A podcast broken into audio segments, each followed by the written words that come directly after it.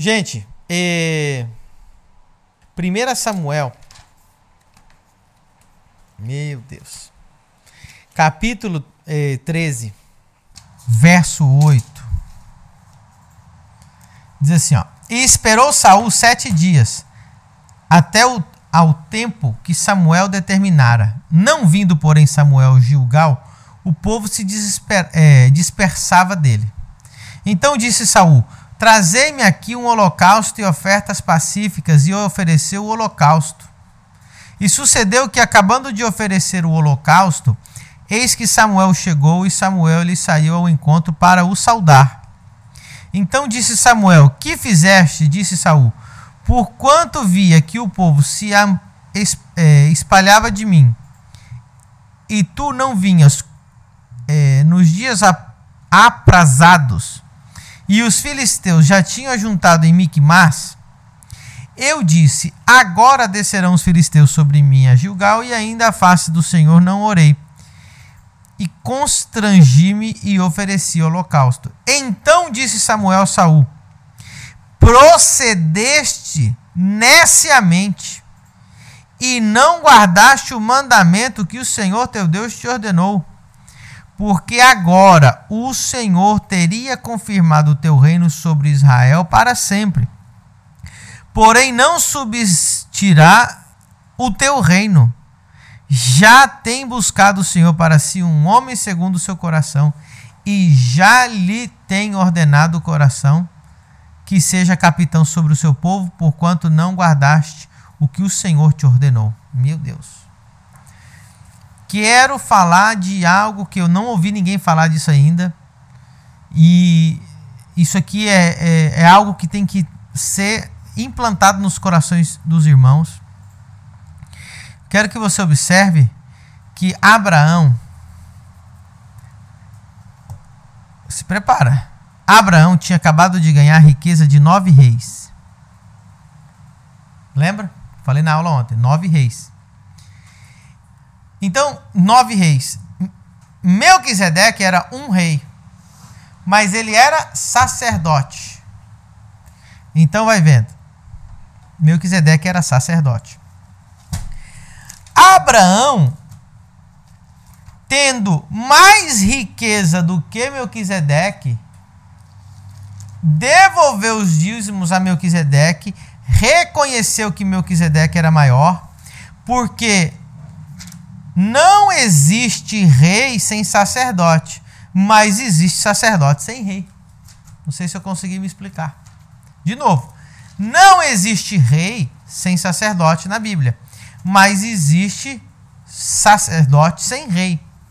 Então, e sempre existiu. Então, olha o que a Bíblia diz. Ora, Mas aquele cuja genealogia não é contada entre eles, tomou dízimos de Abraão e abençoou o que tinha as promessas. Aí diz assim: ora, sem contradição alguma, o menor é abençoado pelo maior. Então a Bíblia está dizendo que Melquisedeque era maior. Melquisedeque era quem abençoava Abraão, apesar de Abraão ter mais dinheiro e mais riqueza naquele dia do que o próprio rei Melquisedeque. Em nenhum lugar da Bíblia fala que ele era super rico, era um reino normal. Mas Abraão tinha acabado de vir com os despojos de nove reis. E ele devolveu os dízimos na mão de Melquisedeque. Então o que, que acontece? É, ter dinheiro não te faz maior. Ser rei não te faz maior. Então, olha a situação que está acontecendo aqui. Olha o que está acontecendo aqui. Saul era rei, ungido, ele tinha sido ungido por, pelo profeta, por sacerdote. E ele acreditou que o sacerdote estava demorando demais. Então vou falar na lata, que vou falar aqui já para ficar bem claro. Tem muito empresário, tem muito rico que acha que sabe fazer as coisas melhor do que o pastor e ele acha que é, ele, inclusive, consegue fazer as coisas no lugar do pastor.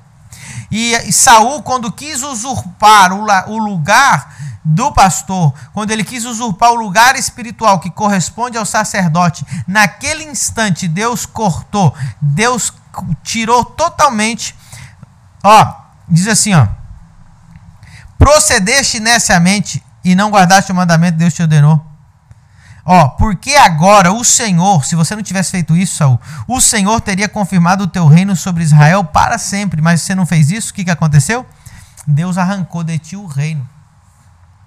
Então, olha o, olha o problema aqui. Nós vamos falar, nós vamos falar de exousia aqui. Vamos falar algo para você entender sobre a exousia. A lei da exousia. A única coisa que Saul fez foi usurpar o lugar do sacerdote, oferecer um sacrifício, porque estava com medo da guerra. Mas aquilo ali era proibido os reis fazer. Quem tem que fazer holocausto é só o sacerdote. Então, ele foi rebelde. Ele quis tomar o lugar do sacerdote. Ele quis é, fazer algo que não lhe correspondia. Deus arrancou o reino dele. Agora vai vendo. Vai vendo. Porque o que eu estou ensinando aqui está na exousia completa. Olha só. Davi, depois foi ungido rei, se tornou rei. Ó, Davi mandou matar um homem inocente. Adulterou com a mulher dele e roubou a mulher dele. Mentiu. Foi ganancioso. Só assassino, adúltero. Olha, olha os pecados que, que Davi fez. Quando Natan confrontou ele, Davi se arrependeu e Deus perdoou ele, apesar de ter tido muitas consequências. Mas Deus não arrancou o reino de Davi. Preste atenção. Saul ofereceu um holocausto e Deus arrancou o reino dele. Davi matou, adulterou, fornicou, mentiu, foi ganancioso, mas Deus não arrancou o reino dele. Aí você diz, pastor, que loucura isso. Por quê? Por que isso acontece? O que, que aconteceu? Qual a diferença do pecado que cometeu Saul com o pecado que cometeu Davi? Então eu vou ler aqui para você o resultado do pecado de, de Saul em 1 Samuel.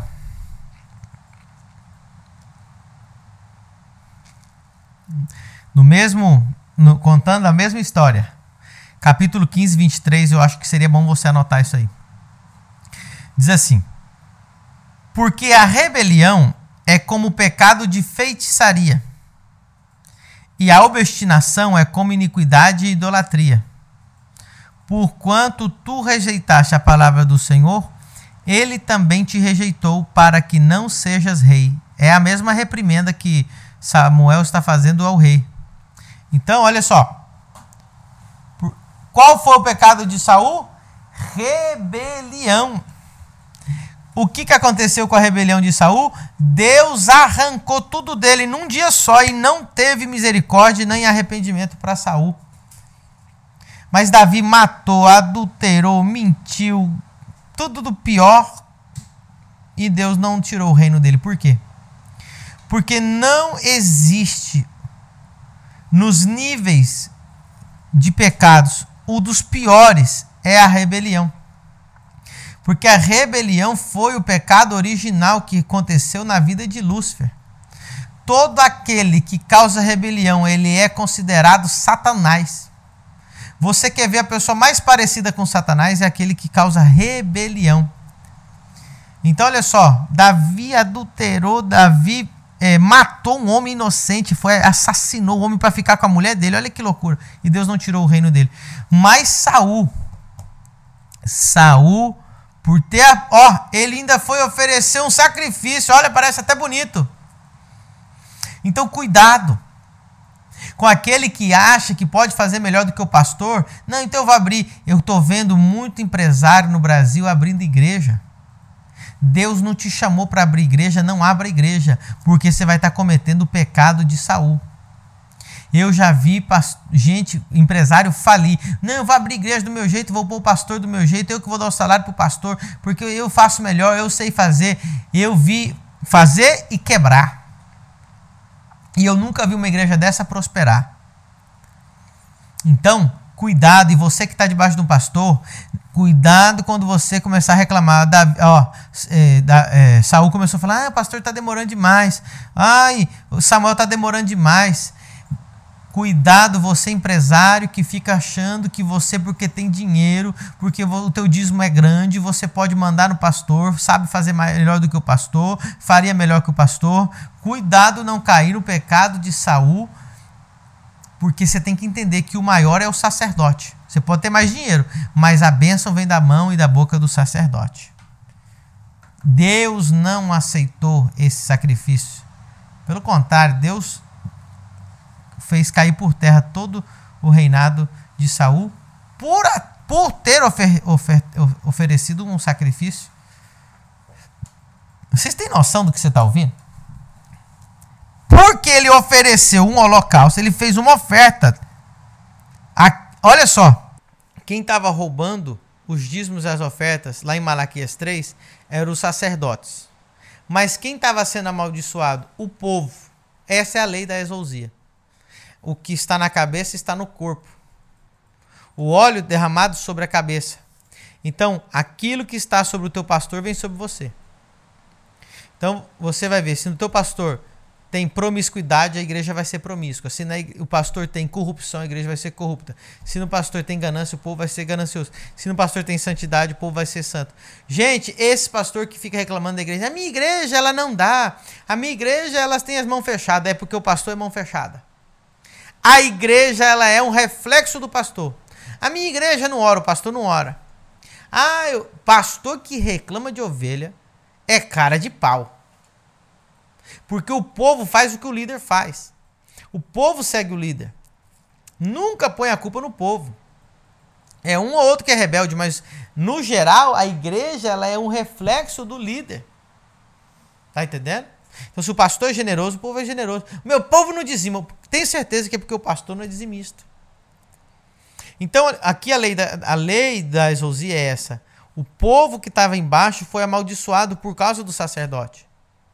Igual eu falei, então não adianta a irmã, coitada, dizimista fiel, mas o marido é infiel. Quem abençoa a mulher é o marido. Então você tem que orar para esse marido seu se converter, se transformar fazer ele fazer escuros para ele entender. Porque a irmã é fiel, ela ora, faz tudo, mas o marido não faz nada. Pela misericórdia de Deus, Deus mantém a casa. Aí nunca vai ter uma abundância extraordinária, gloriosa, porque quem abençoa a casa é o marido. Mesma coisa. É, o que eu estou falando, o que adianta você ser dizimista fiel, você vai lá entrega na mão do teu pastor dízimo, mas o teu pastor é infiel. Não adianta. Qual que era a pergunta que eu tinha recebido aqui antes? Sobre os pastores se alimentarem dos dízimos, os dízimos é para alimentar os pastores, é para alimentar o sacerdote. É aí que está a tua bênção. E nós temos um, uma aula dentro da, da, da, da, do curso definitivo de finanças, que já está as matrículas abertas, só sobre isso. O seu pastor está obrigado a comer do dízimo. E eu vou explicar lá tudo porque é muito forte.